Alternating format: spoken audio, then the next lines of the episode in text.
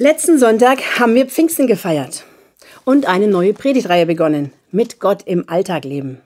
Und dabei geht es um verschiedene Aspekte, Haltungen, Übungen, die unseren Glauben mit unserem Alltag verknüpfen und umgekehrt.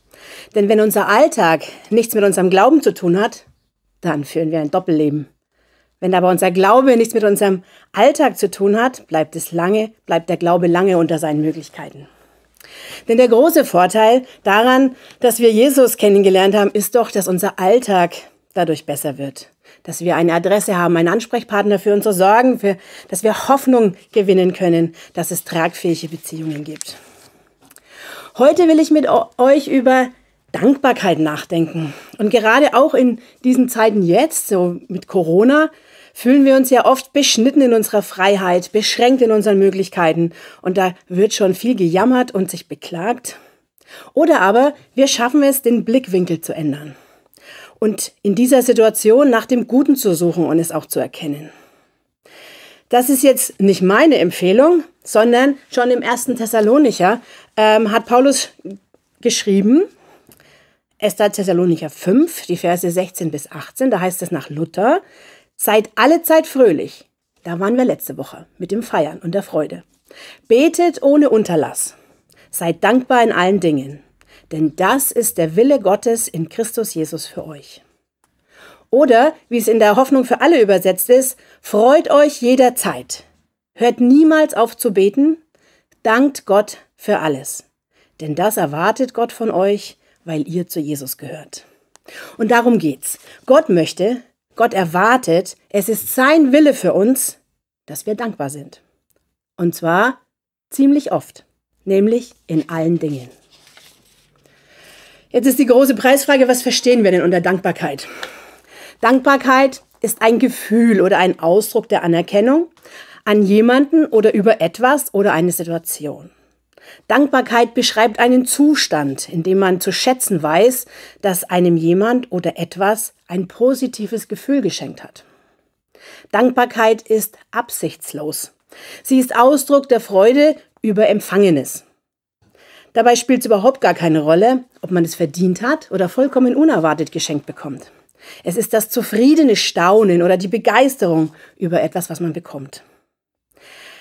Vor mehr als drei Jahren hatten wir jetzt eine Balkontür, ohne einen Balkon zu haben.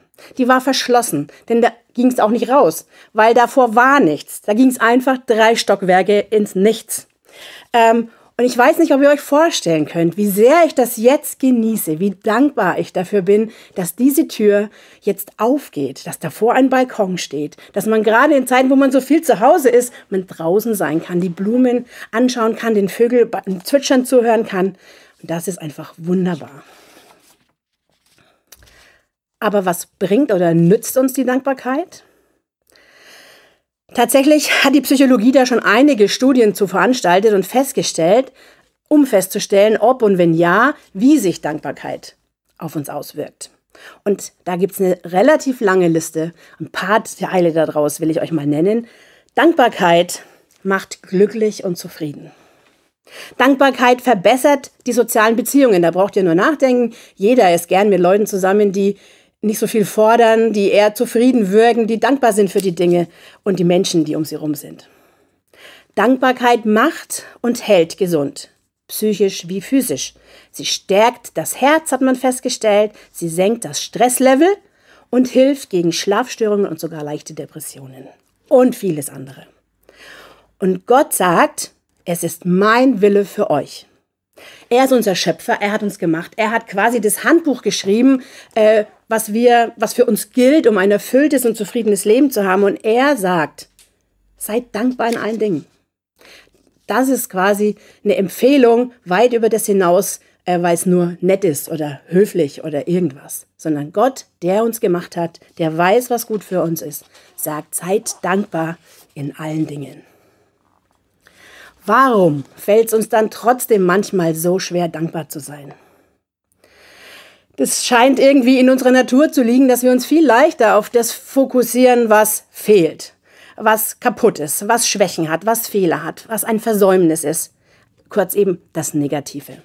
Da sind wir ziemlich schnell dabei, diese Sachen wahrzunehmen.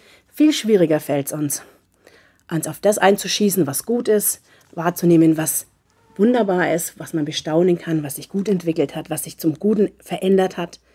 Und ich denke, man muss einfach festhalten, es braucht diese Entscheidung von uns, den Blick zu schwenken. Weg von dem Negativen, ganz bewusst zu sagen, ich will auch hier in Situationen, die vielleicht nicht so toll sind, das finden, was Gutes. Und das andere, was auch schwierig ist, ist, dass wir uns an vieles, was Gutes ist, gut ist um uns herum, einfach dran gewöhnen. Wir nehmen es für selbstverständlich oder gewöhnen uns dran und nehmen es überhaupt gar nicht mehr wahr. Ich habe einen Satz gefunden, den fand ich sehr ähm, ja, treffend. Da hatten nämlich Gewöhnung und Alltag sind die natürlichen Feinde der Dankbarkeit. Nichts äh, widersteht der dauerhafter, als wenn wir einfach weiter vor uns hinsumpfen. Und mir ist aufgefallen, seitdem ich jetzt äh, viel mehr mit Menschen aus aller Welt, vor allem auch mit Geflüchteten zu tun habe, haben sich da manche Dinge bei mir verschoben. Ich habe Sachen wieder wahrgenommen, die ich vorher eigentlich nie drüber nachgedacht habe. Ähm, zum Beispiel das Glück, dass wir in einer Demokratie leben, dass wir wählen können, dass wir mitreden dürfen, dass wir schon Frieden in unserem Land haben, schon so viele Jahre, dass wir, ich mich gar nicht mehr an irgendeinen Krieg erinnern kann. Ähm, dass es Bildungsmöglichkeiten gibt für jeden, Junge oder Mädchen, egal wo er herkommt.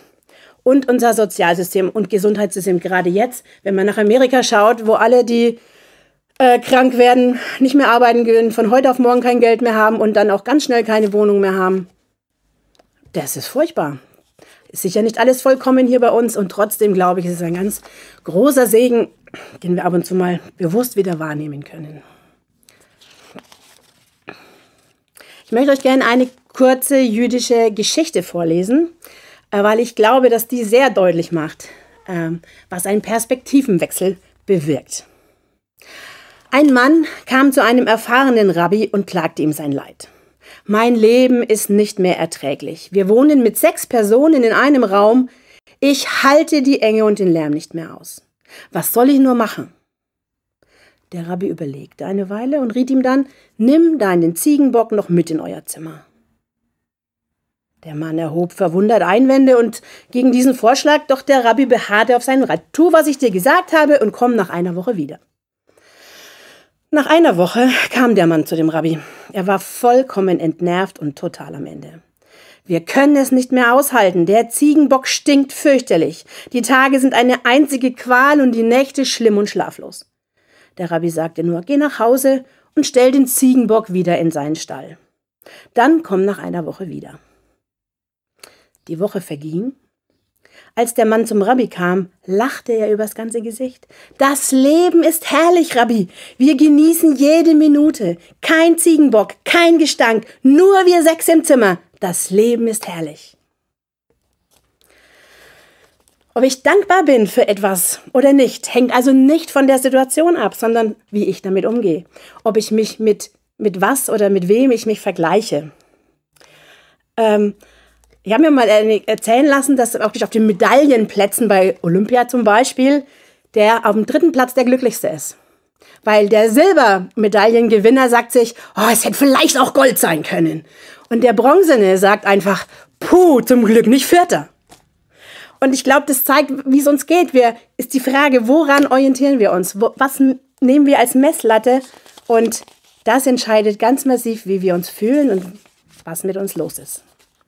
Und wenn ich mein Leben, Ereignisse, ähm, Erfahrungen und so weiter mit Dankbarkeit betrachte, wenn ich sehe, dass es ein Privileg ist, äh, in vielen Dingen, zum Beispiel hier in Deutschland geboren zu sein und nicht irgendwo, wo es kein Wasser gibt oder andere Schwierigkeiten, wenn ich das anerkenne, wenn ich weiß, es ist ein Vorrecht, dass ich hier so viele Dinge besitzen kann, dass ich Sachen genießen kann, dann verändert es alles, weil mein Blickwinkel ein anderer geworden ist. Es verändert meine Haltung, es verändert meine Gefühle, es schenkt mir ziemlich wahrscheinlich mehr Zufriedenheit und es verändert mein ganzes Leben.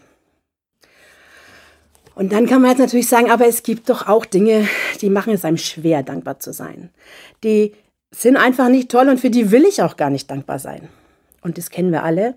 Und ich bin auch nicht dankbar für Corona. Ich finde es ziemlich dämlich. Ich würde mich viel lieber wieder mit den Menschen treffen, wie als wäre nichts gewesen, würde sie in den Arm nehmen und mal drücken. Es geht aber nicht. Ich bin auch nicht dankbar für manche Erfahrungen, die ich gemacht habe in meinem Leben. Zum Beispiel hatte ich mehrere Fehlgeburten, bevor wir überhaupt ein Kind hatten. Und die Frage stand im Raum, werden wir das je so weit bringen, dass wir ein Kind haben? Und trotzdem habe ich dabei Sachen gelernt, für die ich sehr wohl dankbar bin. Nämlich, ich schätze es unwahrscheinlich, bin extrem dankbar dafür, dass wir drei Kinder letztendlich haben.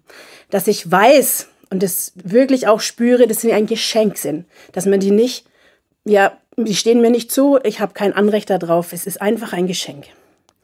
Und in Situationen, die nicht schön sind, kann man sich trotzdem bewusst vornehmen, auf Dinge zu schauen, für die man durchaus dankbar ist. Ich glaube nicht, dass man hergehen muss und sich die Sachen schönreden muss, aber es gibt immer andere Sachen auch. Und da, wenn ich anfange, wieder mir bewusst zu machen, was alles gut ist, wird auch meistens das, was nicht so toll ist, besser und wir bleiben nicht in dem Gefühlssumpf stecken.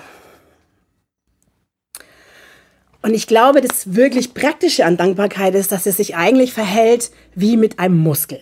Man kann ihn trainieren. Ähm, wenn ich mit trainiere, dann wird der Muskel stark und man kann ihn besser wahrnehmen, man kann leichter damit umgehen. Wenn ich einen Muskel nicht trainiere, dann wird er schlaff und mir fehlt einfach die Übung und es funktioniert nicht so richtig. Und deswegen habe ich mir gedacht, habe ich noch ein paar Übungen euch mitgebracht dafür, Ihr sollt jetzt nicht unbedingt alle abarbeiten, aber vielleicht probiert ihr mal ein, zwei aus oder auch drei, je nachdem, und schaut, was das mit euch macht, ob nicht Dankbarkeit in euch reift und sie mehr zu einem Teil in eurem Leben werden kann. Ganz banal, setz dich jeden Abend, jeden Morgen, je nachdem, wo es besser passt, und überlege dir drei Dinge, wofür du heute dankbar bist. Ihr müsst keine endlos lange Liste schreiben. Drei Dinge, wofür du heute dankbar bist. Und ich glaube, das hilft. Dankbarkeit zu trainieren. Es gibt, bin ich überzeugt, immer etwas, wofür man dankbar sein kann. Oder erstelle auf deinem Handy eine Liste der Dinge, wofür du dankbar bist und schreib die immer fort. Lese zunächst wieder, wofür du schon die letzten Tage dankbar warst und schreib immer mal, wenn dir was auffällt, das noch dazu. Und ich bin sicher, die Liste wird länger und länger und länger und du wirst feststellen, wie viel Grund es in deinem Leben gibt, um dankbar zu sein. Wenn du sagst, oh, das ist alles nicht meins, vielleicht hilft es, ähm, verschiedene Sätze fortzuführen. Besonders gern mag ich diesen Satz anfangen.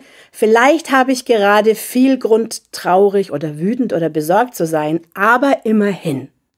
Auch das hilft, neben dem Schlechten zu sehen, wofür man dankbar sein kann.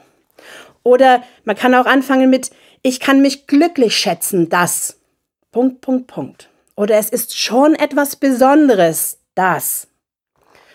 Ähm, Einfach, dass ihr merkt, macht euch Gedanken damit, geht da weiter. Lasst, bleibt nicht stecken in dem, was vordergründig ist. Für den einen oder anderen mag das als finde ich eine sehr witzige Methode, äh, die Schwarzeher-Szenario malen, äh, auch vielleicht ganz gut sein. Man macht sich einfach Gedanken, was hätte bis hierher schon alles schiefgehen können. Und zum Glück ist es besser geworden. Auch das kann helfen, unseren Blick neu zu schärfen für die Dinge, die gut sind in unserem Leben auch sehr hilfreich ist, um Selbstverständliches, wo wir uns so dran gewöhnt haben, wieder neu wahrzunehmen, sich zu fragen, was würde ich schmerzlich vermissen, wenn ich es nicht mehr hätte? Was würde mir ernsthaft fehlen? Und dann sei dankbar dafür, dass du es hast. Dass es Teil in deinem Leben ist. Und noch eine ganz andere Sache. Nimm dir einfach vor, einmal am Tag ganz bewusst irgendjemanden ausdrücklich bewusst Danke zu sagen. Jetzt nicht so, hier ist die Milch, danke, sondern so wirklich überleg dir, wofür kannst du jetzt jemanden mal Danke sagen in deinem Umfeld, in deiner Familie, der Arbeit, beim Busfahren. Keine Ahnung, wo auch immer du auf jemanden triffst, wo du sagst, ach, das ist doch toll, was der da so macht.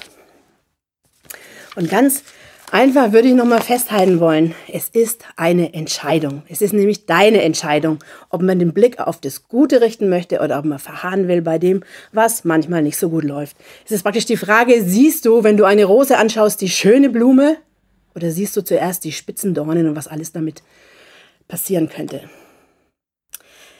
Während meiner Ausbildung im Roncalli-Stift, also vielmehr oben auf dem Roncalli-Stift, also acht Stockwerke war Seniorenheim, der neunte Stockwerk war die Ausbildungsstätte für Erzieher, ähm, mussten wir ja immer da hochkommen. Und zur Zeit gleich mit uns, wenn wir zum Unterricht gefahren sind, sind die alten Herrschaften zum Essen nach unten gekommen, bis auf einen Herrn, der sehr häufig mit uns unterwegs war, sehr adrett, sehr gepflegt, sehr freundlich und fröhlich.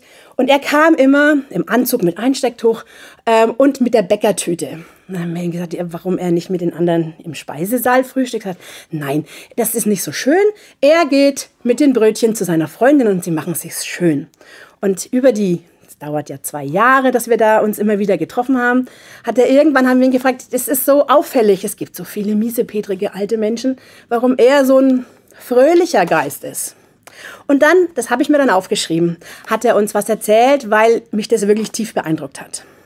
Und er hat gesagt, ich habe mich entschieden, glücklich zu sein. Diese Entscheidung treffe ich jeden Morgen, wenn ich aufwache denn ich kann wählen. Ich kann im Bett bleiben und damit hadern, dass mein Körper dieses und jenes nicht mehr reibungslos schafft. Oder ich kann aufstehen und dankbar sein für alles, was ich eben noch kann. Jeder Tag ist ein Geschenk. Und solange ich meine Augen öffnen kann, will ich sie auf den neuen Tag richten. Und solange ich meinen Mund öffnen kann, will ich danken für all die glücklichen Stunden, die ich erleben durfte und noch erleben darf. Und ich finde, das ist eine Haltung, die wir für unseren Alltag gewinnen dürfen. Seid dankbar in allen Dingen, denn das ist Gottes Wille für uns. Amen.